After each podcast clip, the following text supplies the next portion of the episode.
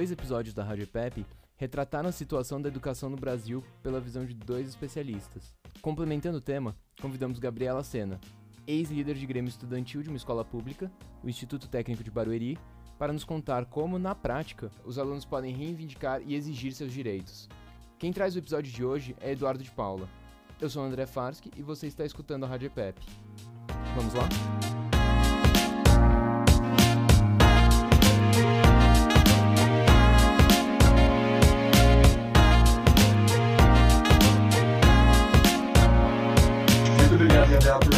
Fazer essa conversa com a gente. Muito obrigado. Eu quero agradecer a vocês pelo convite de estar participando aqui da Pepe. Estou bastante lisonjeado. Para começar a nossa conversa sobre os grêmios estudantis, eu queria te perguntar como funcionava o seu grêmio. Tudo bem. É, o Grêmio lá na nossa escola, ele era composto por aproximadamente 15 pessoas, né, contando com alguns cargos de liderança, os suplentes, os assessores que auxiliavam no, nas atividades, né? E aí a gente tinha algumas áreas divididas, né? Essas pessoas eram divididas em algumas áreas, como esporte, cultura, parte social, acadêmica, tudo mais. E a gente tinha um alinhamento bem direto com a coordenação e com a diretoria da, da escola para poder realizar as atividades que a gente conseguia, né? Para ter a aprovação dela para a gente conseguir realizar as atividades. E eu acho que era basicamente isso, era bastante alinhado assim com, com a escola, até porque a gente dependia deles para algumas coisas e eles também gostavam de receber a nossa opinião dos alunos sobre algumas outras. Bom, uh, nesse contexto ainda, você podia falar um pouco das suas principais tarefas e responsabilidades como líder do seu Grêmio? É, na minha parte, eu era bastante responsável pelo contexto social e cultural das atividades da escola. E eu tentava trazer ao máximo atividades que pudessem auxiliar né, as pessoas é, no contexto social, até mesmo os próprios alunos da, da escola que passavam por algumas dificuldades. E na parte cultural, tentar trazer um pouco de entretenimento, um pouco do conhecimento cultural, que às vezes a gente não tinha muito dentro da escola, de tentar trazer um pouquinho mais com o Grêmio. Então, alguns exemplos de atividades que, que eu realizei enquanto parte do Grêmio, eu arrecadei doações para instituições como a PAI, que cuidam de pessoas com deficiência, e também até mesmo para distribuir para alguns alunos que tinham é, uma renda mais baixa dentro da escola mesmo, que precisavam de algumas doações. E na parte, na parte de cultura, fiz algumas competições, então tinha competição de rap, o pessoal gostava bastante. Então, era um pouco das minhas tarefas lá no Grêmio. Eu senti que você tinha desafios que vocês passavam no Grêmio? Eu senti bastante. É, acho que tinha um, alguns desafios que eram um pouco mais graves, assim, que eram de, de algumas pessoas não levarem muito a sério o Grêmio, né? Até por questões de não se sentir talvez representado pelo Grêmio na época, ou então pelas nossas próprias dificuldades de alcançar essas pessoas também e de fazer com que elas se vissem na, no nosso Grêmio, nos Grêmios anteriores. E eu acho que, acho que era um dos principais desafios, assim. E também o fato de ser uma escola pública, né? Já por si só tem outros problemas. Nesse contexto que você falou da escola pública, você acha que os grêmios de escolas públicas e escolas particulares têm desafios diferentes, tipo, exclusivos de cada um? Acho que tem uma diferença bem grande da, da escola pública para a particular, na parte do Grêmio porque querendo ou não a escola pública ela sofre com algumas algumas faltas que na escola particular não acontecem, algumas faltas de coisa básica. Então, eu lembro de algumas vezes eu ter que ir para reunião com diretoria, é, fazer requerimento para a prefeitura, coisas do tipo, de coisas muito básicas, como, por exemplo, falar que os ventiladores das salas de aulas não estavam funcionando porque a gente não tinha é, ar-condicionado, ou então que o almoço que era servido para os alunos não estava durando até todos os alunos conseguirem almoçar, então não tinha almoço para todo mundo, coisas muito básicas assim que numa escola particular não são desafios enfrentados normalmente, né? E aí eu acredito também que por conta disso, por conta da gente ter que correr atrás de algumas coisas um pouco mais básicas, a gente acabava perdendo um pouco do tempo e do time que a gente podia usar para fazer algumas outras coisas mais interessantes, como investir nessa parte de extensão educacional, é, na parte de cultura, esporte, coisas que, que os alunos iam apreciar bastante também. porque a gente acabava correndo bastante atrás também de coisas muito simples. Bom, uh, para continuar a conversa, na sua opinião, você acha que o Grêmio tem um papel importante no funcionamento das escolas? É, eu acho que sim. Eu acho que o Grêmio é bastante importante para trazer uma voz mais ativa dos alunos para dentro da tomada de decisão da escola, né? Então, a parte da coordenadoria, a parte da diretoria que toma as decisões referentes à escola. Eu acho que o Grêmio faz uma total diferença, porque a gente sabe que existem, por exemplo, os representantes de sala, né, que cumprem um papel muito importante, né, mas eu acho que o papel do representante é muito mais de recados e representatividade propriamente dito.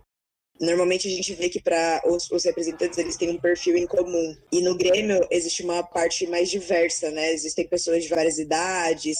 Quando um colégio técnico que nem era o nosso. Existem pessoas de vários cursos diferentes, cursos técnicos, então tem perspectivas diferentes sobre alguns assuntos e assim acabam também trazendo algumas discussões um pouco mais aprofundadas, né? Não são pessoas com o mesmo ponto de vista, então as inovações acabam sendo mais efetivas, acredito eu. Nesse contexto que você falou dos estudantes, eu queria te perguntar se você acha que o modelo do Grêmio pode ser útil para os estudantes no futuro dele. Acredito que sim também. Acho que é muito proveitoso para todos os estudantes que fazem parte ou têm algum contato próximo ali com o Grêmio durante o período na escola, porque em diversos outros lugares assim da nossa vida a gente presencia algumas organizações, algumas instituições que têm um nível de similaridade com o Grêmio, né? Então, quando a gente chega na universidade, você se depara com um centro acadêmico, que é como se fosse um grêmio da universidade, ali, do, do curso, né?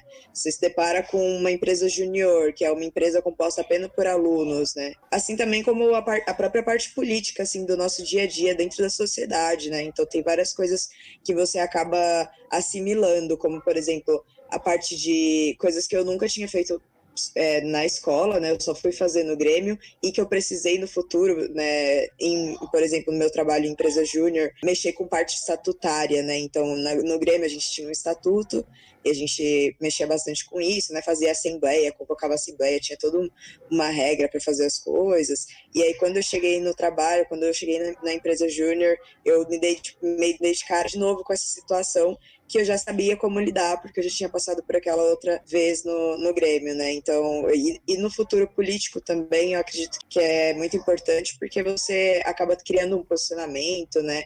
Criando um sentimento de curiosidade sobre as coisas também e auxilia bastante. E você acredita que os grêmios eles cumprem funções que a princípio eram destinadas ao poder público ou à escola, mas elas foram negligenciadas? Com certeza, acho que nas escolas públicas isso acontece bastante. Não sei muito na, nas escolas particulares, até porque não tem muito essa parte do, do, poder público, né? Mas nas escolas públicas eu acredito que acontece bastante, assim como eu falei anteriormente. A gente corria atrás de algumas coisas que eram muito básicas, então essa parte do, do almoço, por exemplo, para muitas pessoas que estudavam na escola que eu estudava, que era uma escola pública de pessoas de baixa renda, aquela era a única refeição que a pessoa teria no dia dela. Então, era muito importante que a gente prezasse por esse direito de todos os alunos terem acesso àquela refeição porque para muitos aquele ia ser a única, refeição do dia. Então, isso era uma coisa que, pra, ao meu ver, é muito básica, que não deveria faltar, porque toda a escola, toda a parte de diretoria, toda a parte é, da prefeitura sabiam quantos alunos existiam dentro da escola, matriculados, e quantos alunos se alimentavam ali por dia. Então, a comida, ela não deveria faltar para esses alunos, né? Assim como também algumas outras coisas que a gente teve que correr atrás de, da parte até de lei, assim, né, para entender porque, por exemplo, essa parte da refeição, por exemplo, era uma coisa muito negligenciada, a gente percebia que a escola oferecia alimento para todos os funcionários antes dos alunos. Então, os funcionários tinham um horário de almoço e eles podiam comer a merenda da escola e eles comiam antes dos alunos. Só que os funcionários, eles além de receberem um salário, que por mais que possa até ser baixo, aí já é outro, um outro, uma outra discussão, né? Por mais que eles recebam um salário que muitas vezes é baixo, eles recebem também, por serem funcionários públicos aqui na minha cidade, né, que é Barueri, recebem cesta básica, recebem outros auxílios, né? Que não necessariamente dependem daquela refeição, como muitos alunos, né? Os alunos só têm aquilo. Então, a gente foi procurar para entender que os funcionários não eram para comer a comida da, da merenda. Quem era para comer a comida da merenda eram os alunos, né? E a gente teve que passar isso para a escola, para a escola poder entender. E também, se quisessem continuar oferecendo a comida, é, oferecer uma maior quantidade, né? Pedir maiores quantidades, porque a quantidade não estava sendo suficiente. Então, eram coisas muito negligenciadas, que a gente tinha que correr muito atrás de informação e correr muito atrás nesse sentido bem básico, assim, para que todos os alunos tivessem acesso aos seus direitos da melhor forma possível. Bom, ainda nesse contexto de poder público, de educação política, você acha que, que o Grêmio tem uma importância para a política do país e para a educação política dos seus alunos? Acho que o Grêmio é de extrema importância assim, para a política do país como eu disse anteriormente, né, existe uma grande semelhança entre alguns modelos de organização com as coisas que acontecem na nossa política no dia a dia, né?